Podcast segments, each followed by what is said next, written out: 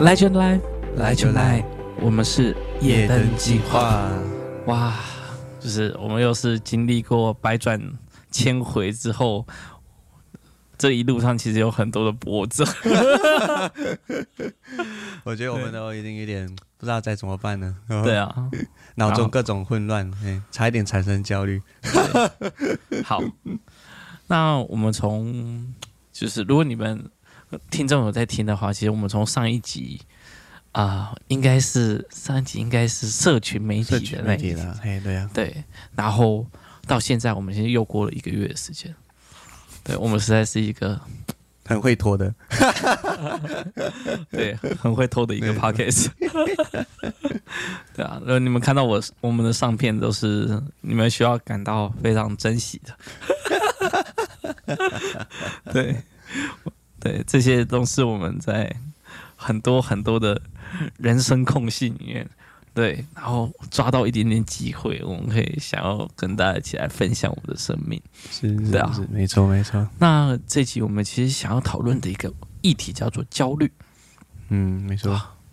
我比较好奇，为什么你当初会想要谈这个焦虑的问题？哦，因为我最近很焦虑。哎，你可以怎么说？嗯，其实那个焦虑的状态就是。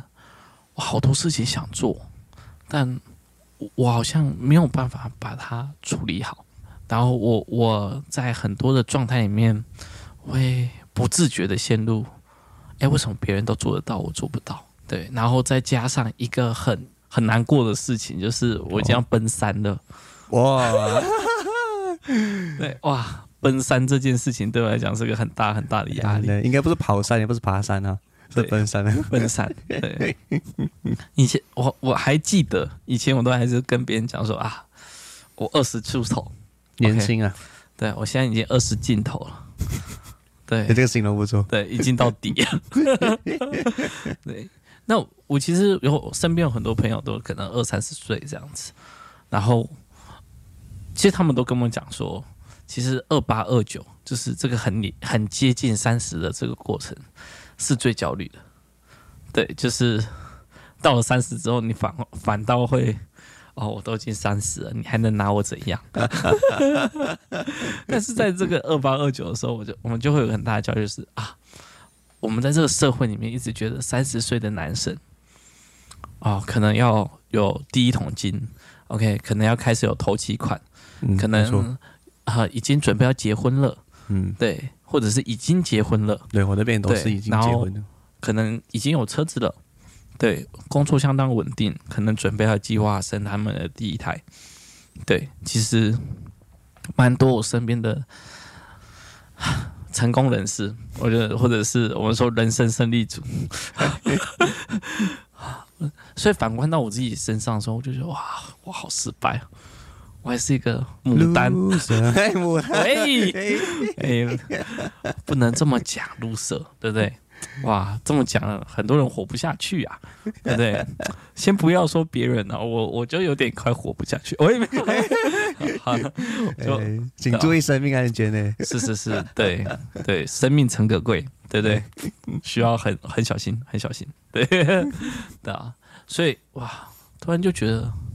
我好像很多事情还没，我自己理想中的自己还没有达到，还没有达到我我所期望的样子，所以我就会觉得，哎，我是不是错过了很多东西，或者是我是不是还没有尽我的全力？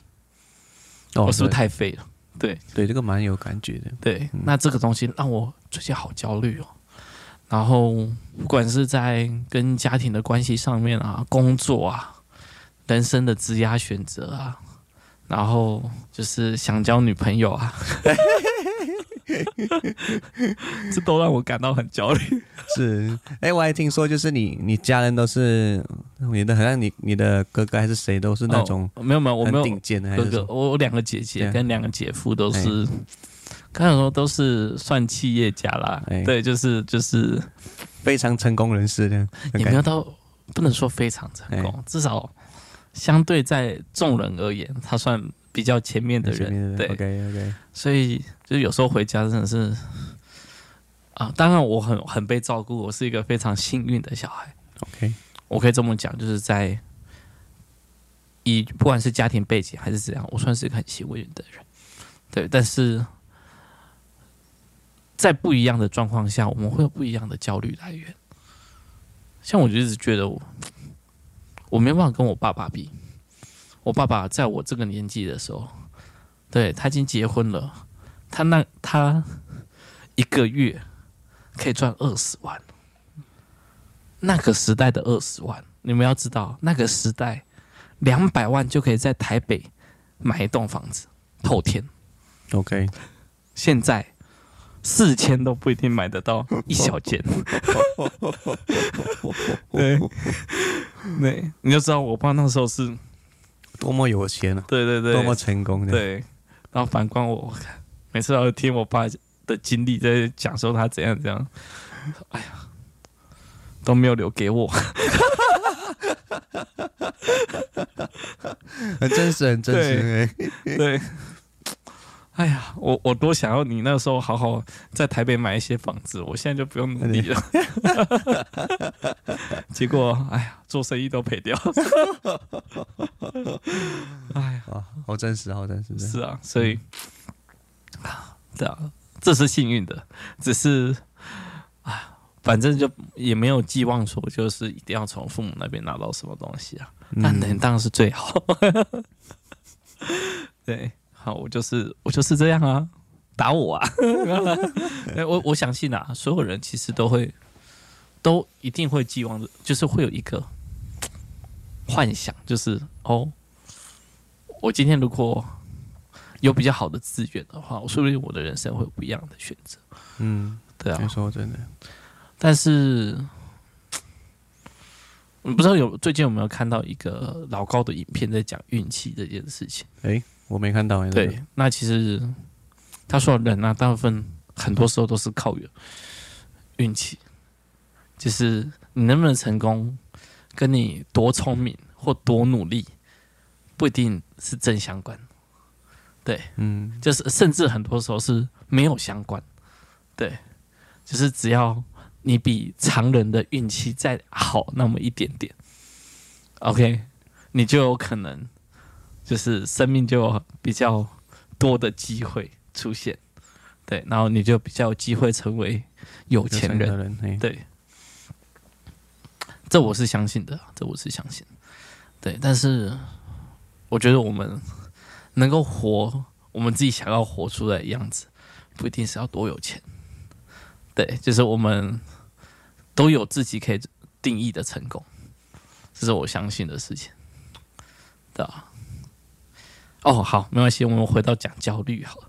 对，哇，真的是也是很喜欢拉开话题的人哦。对，不过我真觉得那个那一部分也是常人会遇到的那些焦虑的问题耶，其实。对啊，其实就是跟跟所有人一比啊，嗯，好像就我差好多，嗯。完全了解。其实每个人都会比较，对啊，而且永远比不完，对不对？从朋友一个、两个、三个到星期都有。嗯，而且通常我们会去比较的都是我们身边的人嘛。对，然后活得比我们好的。对，然后活得比我们再好那么一点点。对，对，对，我们都不会去比那个。OK，就是什么那个巴菲特的儿子啊。OK。好那我们不会去比嘛，对不对？好，那太远了，太远，真是太远，这是太远了，对不对？我们只是哇、哦，好屌，厉害。嗯，OK，好，我们不会去比哈，那个英国的国王，对不对？好，那个不一样，好，那 看，哇，多奢侈啊，哇，对不对？奢侈到整个英国都快要抗议了，对不对？啊，都快革命了，对啊，所以。我们能够比的就是我们眼前的东西，但是我觉得焦虑这个过程是重要的。嗯，他告诉我们说，我们有一些东西是需要需要好好来思考的，好好来面对的。对，只是我们终究要去回归到我们为什么会产生这些焦虑。嗯，像我很认真在看我关于我的年年龄焦虑这件事情。要三十岁了，但是我的成就还不好，还不是那么好。其实它的核心其实是，我好像对我现在做的这件事情，好像没有那么大的相信。OK，对，就是我走走一条我相信的，我相我自己盼望会成功的道路，我我自己想象的成功。可是我又忍不住把这个东西拿去跟别人的社会的成功标准来比较，比较嗯，对，然后我就突然就觉得，哎，我就会开始怀疑自己，对。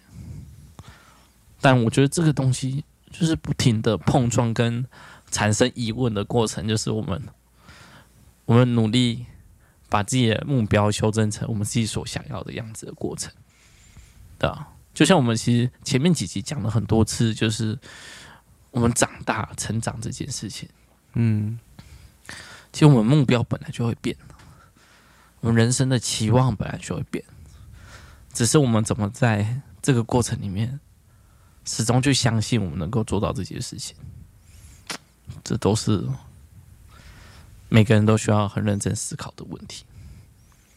阿华呢？阿华最近有什么样的焦虑？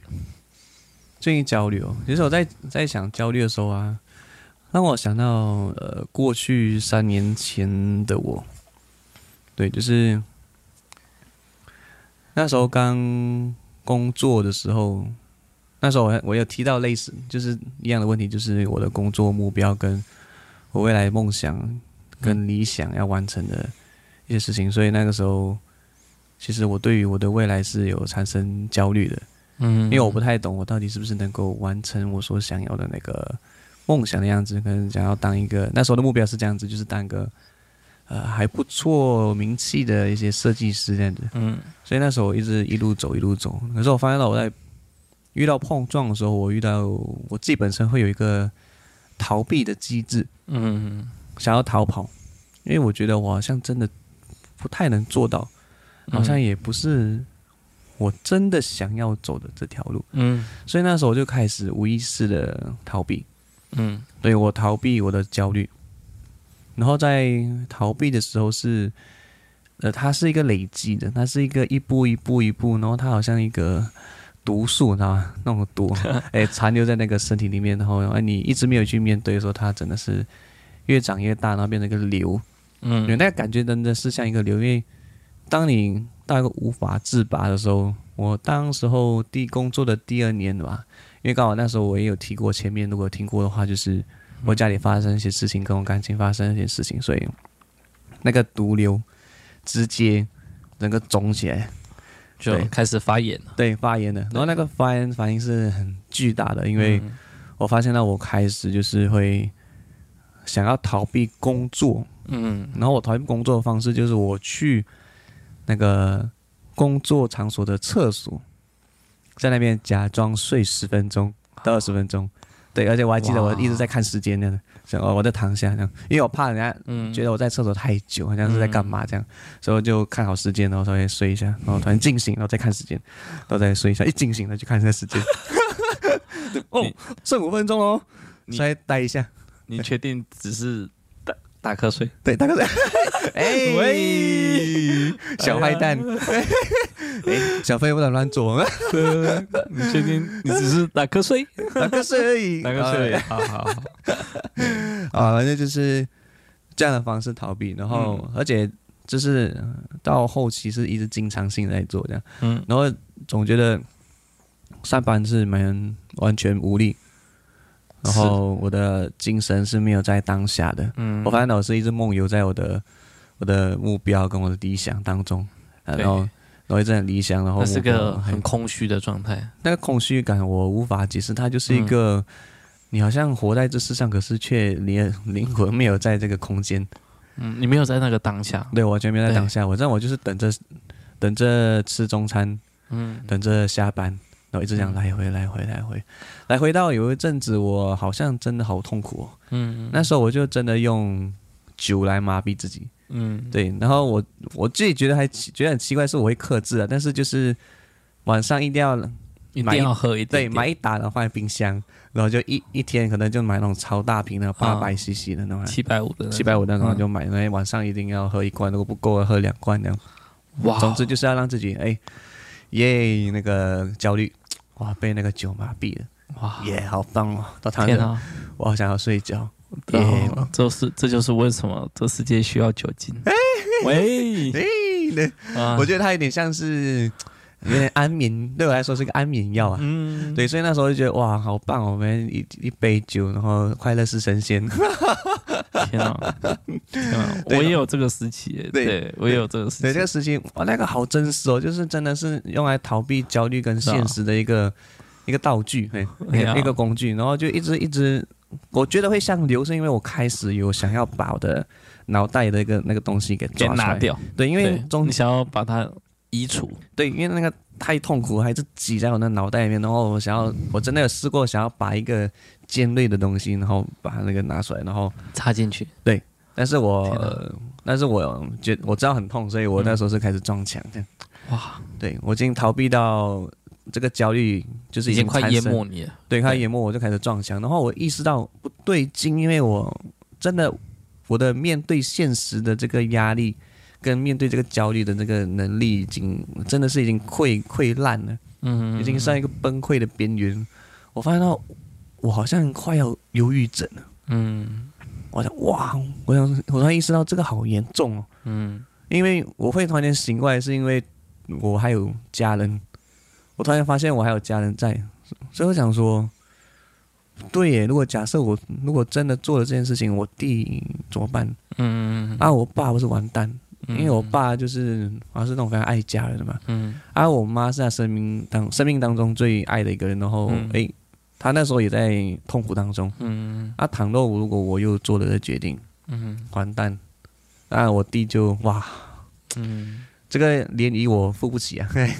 对，这个你会，所以那时候我就开始意识到，就是你开始讲那个焦虑的东西，哇，我不懂如何面对，而且这不是年龄上，而是整个生活的意义在哪里都都没有。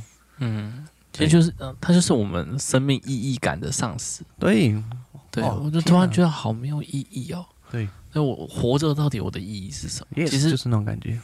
其实我觉得，我们势必会需要度过这个过程，而且这个过程没有人可以替代我们度过。对，有点好孤单的感觉。对，就是因为那个孤独，那个你要去寻找你生命的意义的这个过程，那不是你爸妈告诉你你生命的意义是什么，你就有办法相信的。嗯不是你有一个前辈告诉你说啊，就是啊，人生就这样，OK，那你就可以接受的。对，就是一二三四五步骤讲出来，哦，好像就很简单，没有没有这种感觉。那那不是一个人讲完之后你就可以接受的。对，那在我们，呃，其实我觉得这个是个很长的一个过程，就是它不会是只有一个答案的，嗯，那个答案是我们一辈子在行动里面不断去寻找，然后不断确认。认同。对，然后我们我们可能这辈子不会有一个终极的答案，对，可是我们的这一辈子就是这个终极的答案，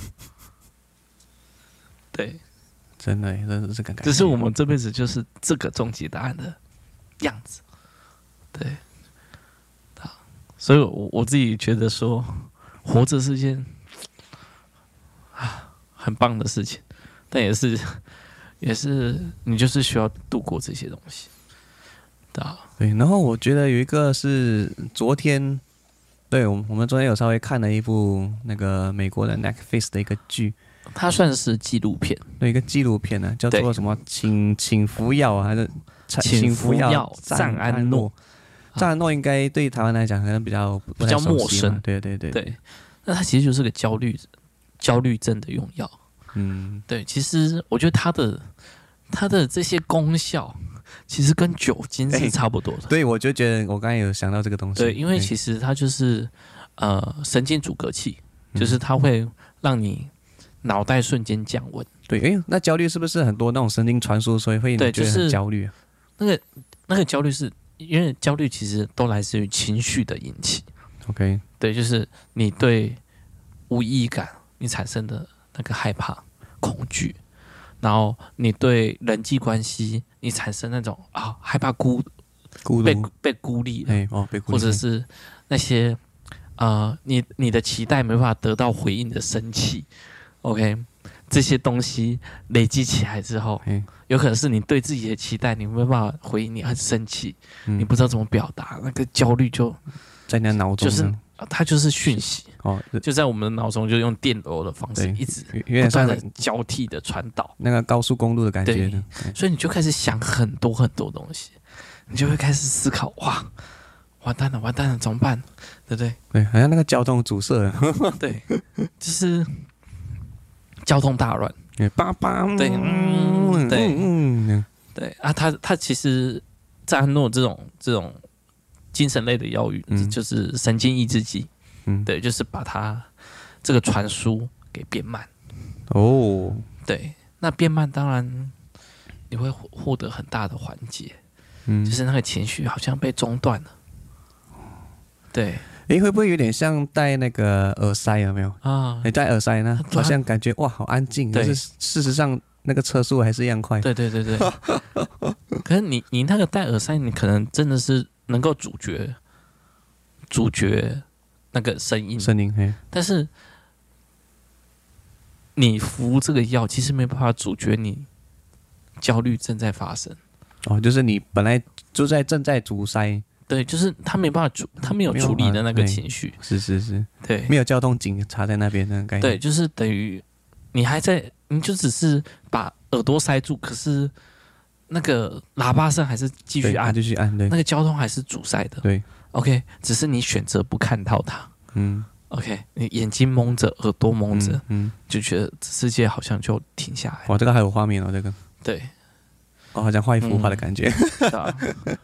好，可是我觉得我们人类的情绪真的是很有趣，对啊。那部那部片里面讲到那个，我们到底脑脑神经里面焦虑到底是怎么发生？嗯嗯嗯，这是从我们的杏仁核，杏仁核产生我们的这种情绪，就是事情来，对，或者是你遇到一些危及你的生命，或者是就是很重要的情绪的时候，哎，他就会开始，他开始会释放讯号，是，对，然后告诉你要做些什么事情，对，那这就是焦虑的产生，就是他开始释放一些讯号说，像你很饿了，他释放讯号叫你去找吃的，OK，对，然后你感到很孤独，它释放的讯号叫你去建立关系，建立人际关系。OK，所以这些东西就是它告诉你生命需要需要做什么事情。好像要在找寻意义的对感觉。对对对，找寻一些你该做的事情。对，可是当你没有去做，或者你没有去面对它的时候，这焦虑会持续的。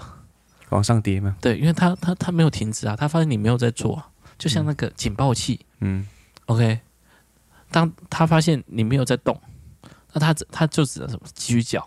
对啊，像闹钟一样。对对对，就是你只是按那个 贪睡，对对，贪睡，对，而且延睡。按掉，对对对。那他还是在叫啊。对，OK，而且如如果你你设了好几个的话，他就一直叫，对，好有感觉哦，对这真的是这样子。而且就好像你身体设了好几个闹钟。对对对，对，那那酒精就像就像我们就把所有按闹钟都按掉，哦，对，可是你还是得要去上班他按。按按掉，那你还是会叫啊。对啊，哎对，然后他可能脑袋还有在再设另外哦闹钟提醒你，好，然后你就发现你整个整个房间堆满了闹钟。哦那有一天他一起叫的时候就崩溃了。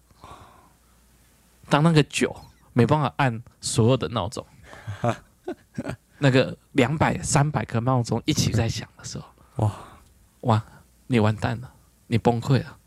对，好刺激的画面，我真的可以想象出来。好好好，就是这个样子。嗯，对啊，那我觉得那部片里面讲了很多我们在这代人、这个世代的人，我们面临到算前所未有的焦虑状况，嗯，对就是太多东西会引起我们的焦虑。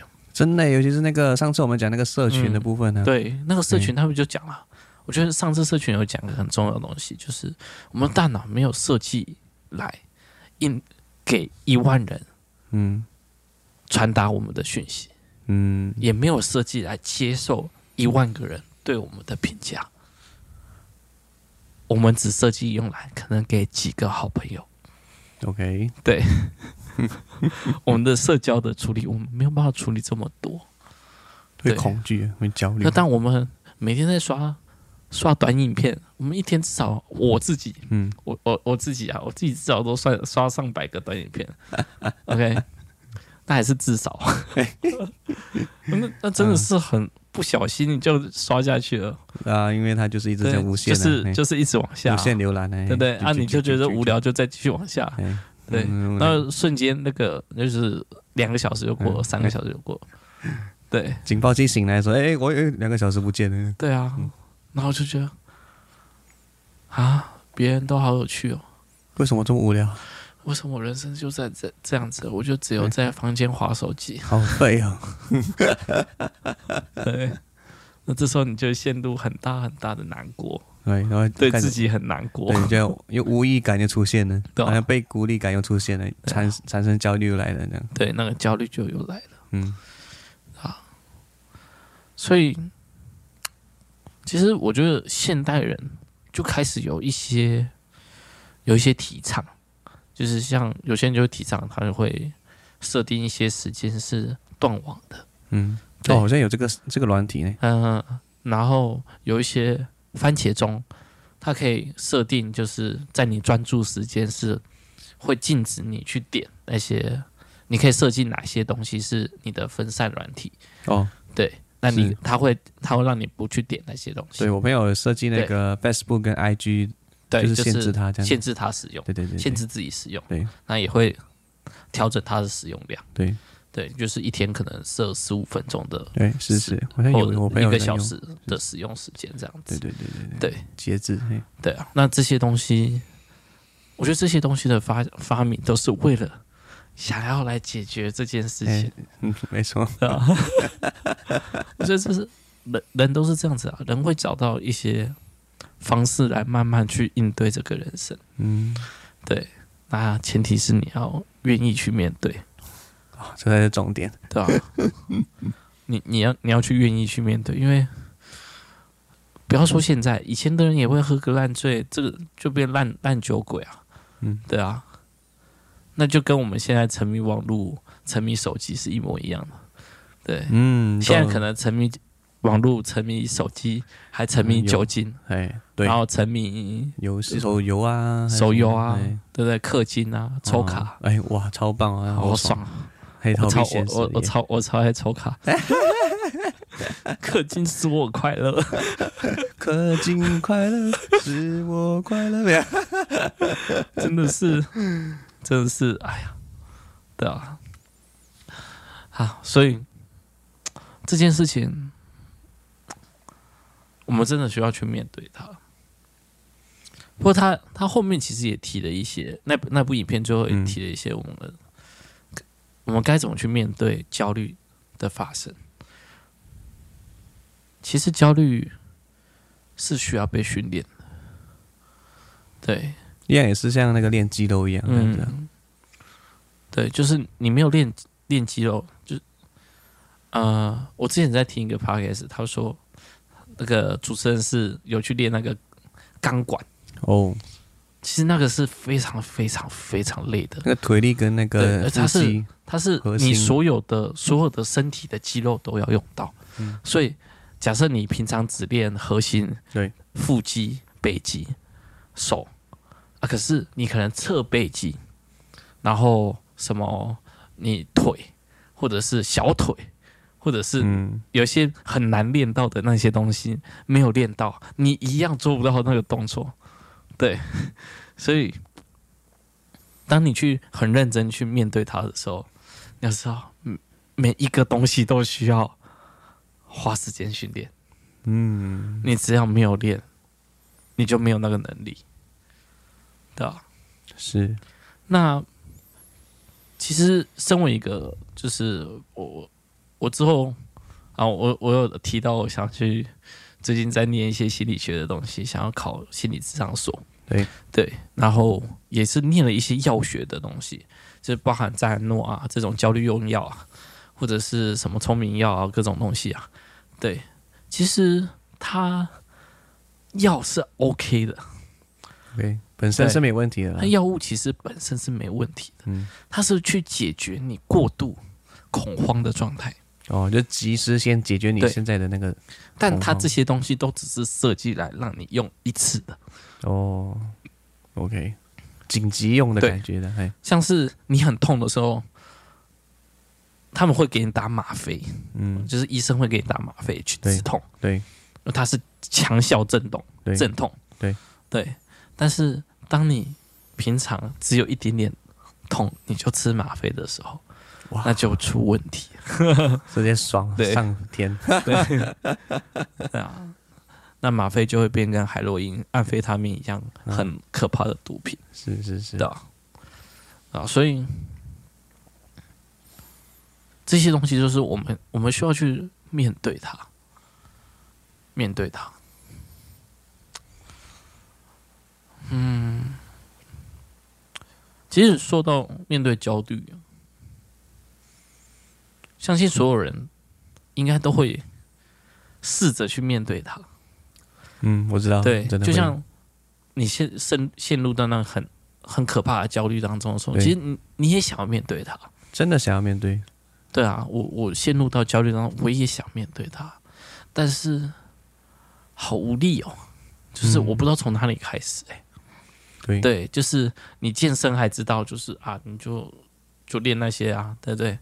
哦、哪些地方需要练，你就练哪一些动作啊，对不对？对教练就教你嘛，对不对？对，的啊。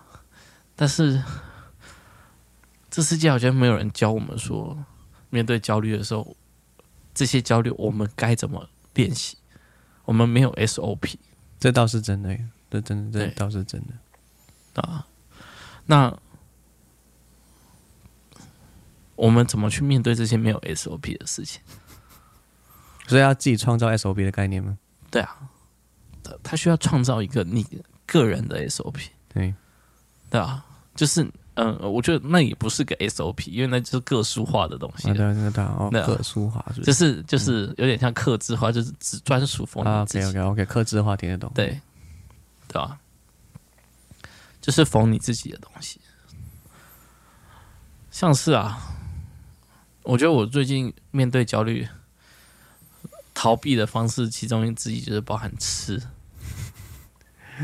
对，吃东西使我快乐，对，所以为什么很多人会暴食症？我我自己是我承认，我承认我是其中之一。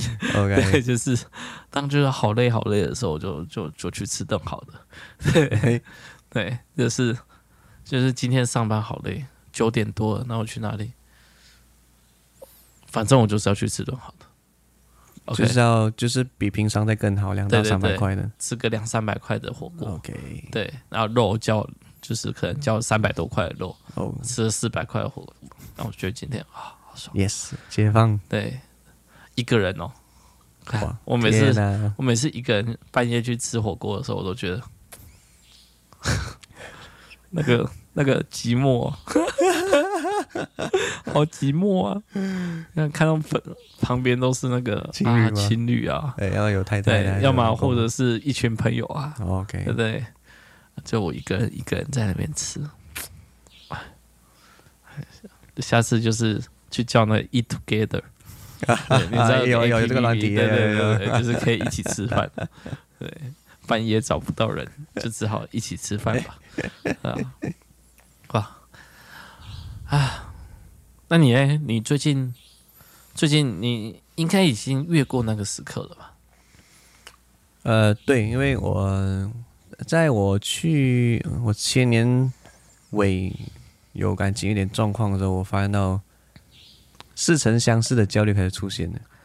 对，所以我在二零二二年的时候呃的月一月初开始，我尝试把那个社群媒体稍微少看了百分之七十。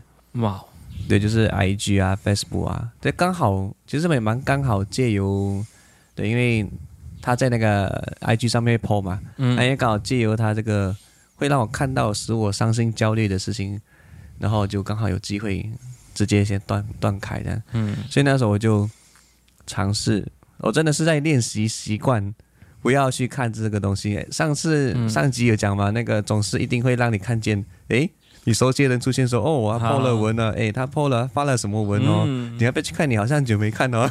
对。这些会出现，所以那时候讲哇天哪，就是好痛苦啊！对，就是要练习克服这个，嗯，就开始一直讲说哦，不行不行，把它划掉，对，划掉，划掉，然后我就尽量真的不要看，然后我就开始练习这个事情，再练习到应该过了，哎，过了一年了呢，嗯，对，过了一年之后，我发现到，哎，我已经养成我看社群媒体的习惯，真的变少了。总总举例啊，可能像以前是七七十趴嘛，啊，现在。现在看社群媒体应该剩十五趴而已了，嗯，就偶尔前面有几个人的一些动态，我就稍微看一下。哎、嗯，我觉得有，哎，我觉得可以回的我就回啊，没有紧急回应的，那我就先等一下，这样子没关系的。对啊，对，我就开始这样练习，然后也真的试着安静下来打一些。其实我本来以前就有打日记的的习惯。对，然后我就开始认真。那一段最痛苦的时间，我打日记比较多一点。嗯，因为我发现到就是在打日记的时候，把一些心情，呃，从里面抒发之外，我觉得那个算是一个整理。真的，对，我真的算是整理我的脑袋，因为我发现到那个那个那时候我们看我们有形容像那个高速公路嘛，那巴拉巴嘛，嗯、我发现到就是开始有点像是开始请交通警察开始出来帮我整理一下。对。对，帮我把那些车辆就是开始有顺序的红灯、绿灯，OK，嗯，然后怎么样转弯都已经慢慢的在这个过程当中，然后打出来，然后我也会给我自己一个结论是说，哎，我好像有哪里变得好一点了，嗯，我好像哪里一个地方有慢慢比较镇静，嗯，比较没有焦虑点在哪里，嗯，然后我也开始我发现到在打的过程中，我开始认真面对自己。是的一些事情的事实，嗯，等于我发现到最容易逃避的感觉就是逃离现在的的现实跟事实，嗯，所以我发现到这样子好像真的不 OK，因为我在之前二十六年前发生那个状况，我知道我已经浪费很多人生了。二十六年前哦，不是二十六，呃，二十六岁之前。我想说，二十六年前，我现在已经哇，我已经几岁？我是几岁？又是几岁？在回顾人生。对，哇，我想说，哇，你什么时候穿越了？穿越古时没有？就是，啊、对我看到那个之前工作的那刚开始二二十三、二十四岁，我发现到你跟，我真的不能再浪费这个时间在这个逃避这个过程当中了。我发现到。对，因为我快要过三十啊，过今年生日就过三十了。对，三十而立，三十有你，可是我没有有你。哎呀，对啊，都没有，都还没有。对，可是我发现到，如果真的如果继续还在坚纠结在这个当中，我真的太浪费时间。我我宁愿我真的面对我现在的事实，好好在我的我现在能够负责的岗位，看我的工，我就像我现在在某个公司。做那个电商业务，那我就好在那边学习。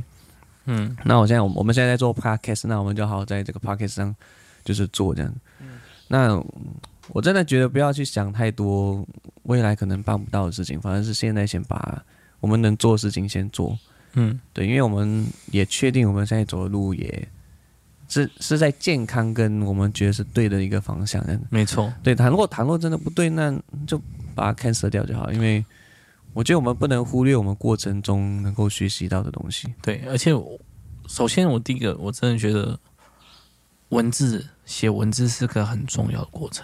嗯，对，就是有时候我们跟别人讲的时候，或者是我们在吸收一些我们心里在想的东西的时候，我我们没有办法去整理它，它是蛮混乱，它有点像那。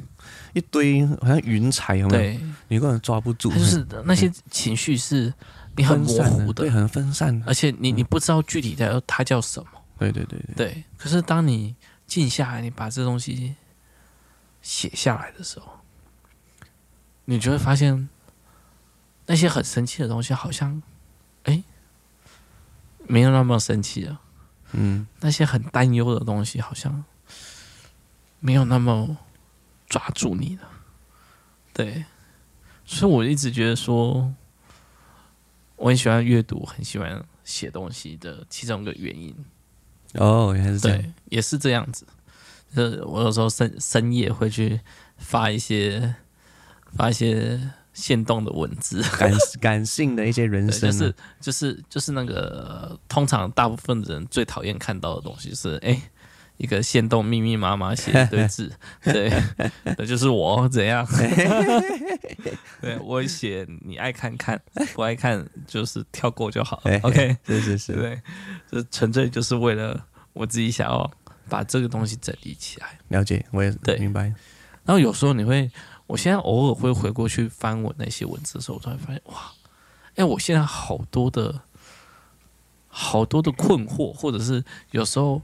我的那些想法，哎，我以前有答案哎，对，原来以前有答案，但现在不知道哎。对，就是当我们深深陷到很繁忙碌的状态的时候，嗯、我们会忘记原来我们以前很认真思考过这些事情。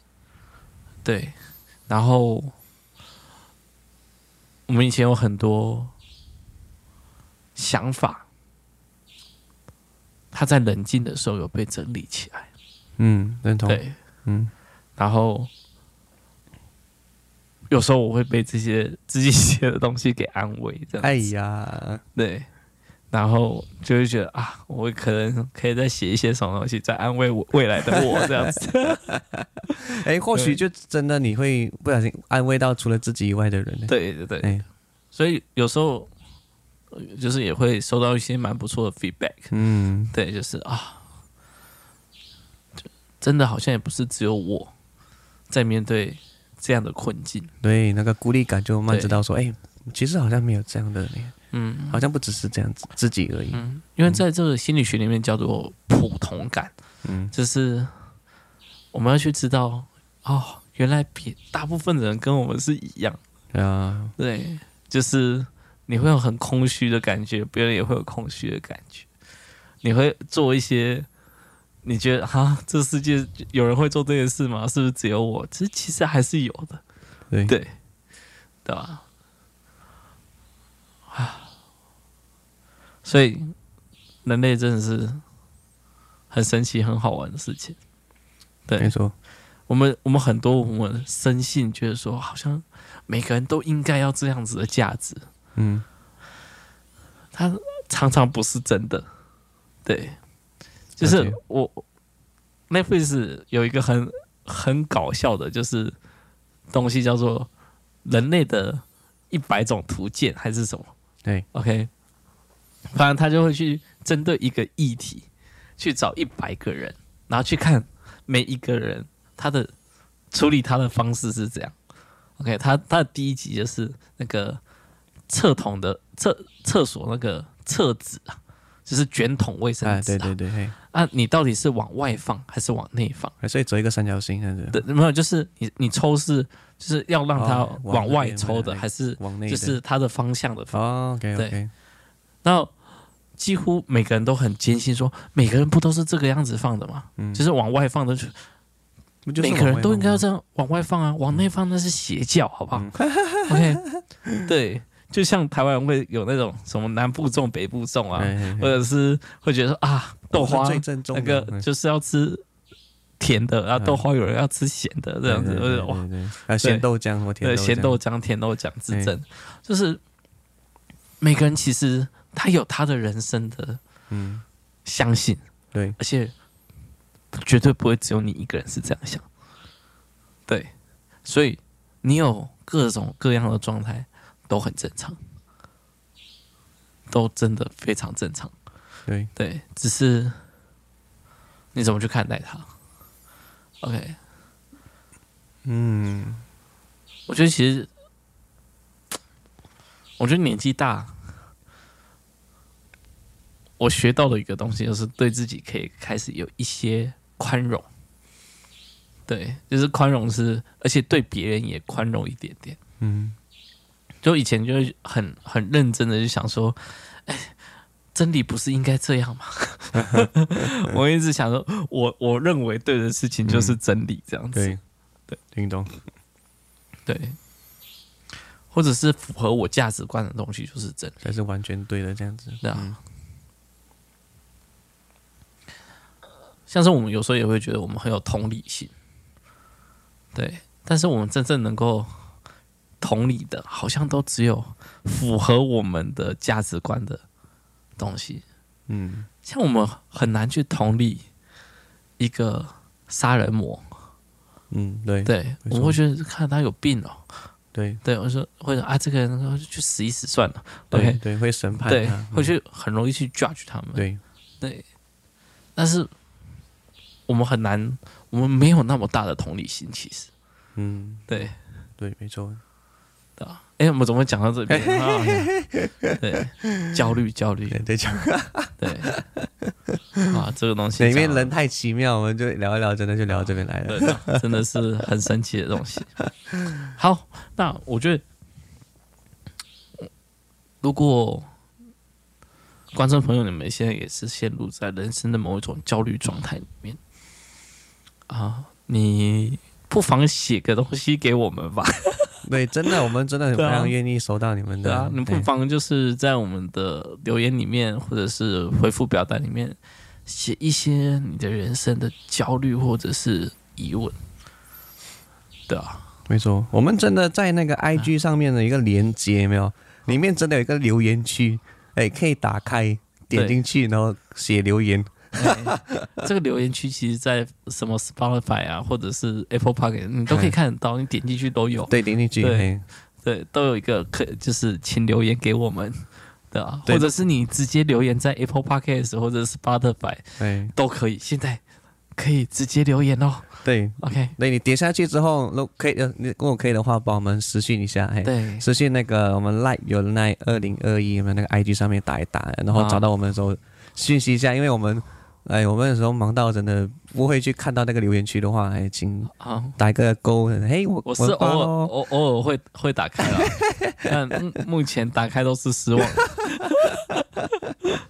对，那，但是没关系，没关系，我每次都是带着期望打开的，对，对。希望能够遇见你，没错没错，希望能够聆听到你的烦恼，没错没错。哎，虽然我不一定能够解决你的烦恼，嗯，对。或者是我只能解决制造烦恼的那个人。喂，好，就这样吧。对啊，我们真的是聊的差不多了。对啊，我觉得就是只只能持续面对他。对，可是我们觉得我们聊好棒哦。我们我们就觉得我们在讲的过程当中，这些应该多少都有遇到相同的问题啦。是啊，对，而且我们发现到我们在这个过程当中。所形容的那个焦虑的样子，我觉得也蛮好的，也蛮有想象力在这个里面的，对，所以我觉得好棒。我们这一集人很棒，我们再祝福到别人了。哎，OK，好啦，OK，好啦，那各位晚安啦，晚安啦，OK，See you next time，拜拜，拜拜。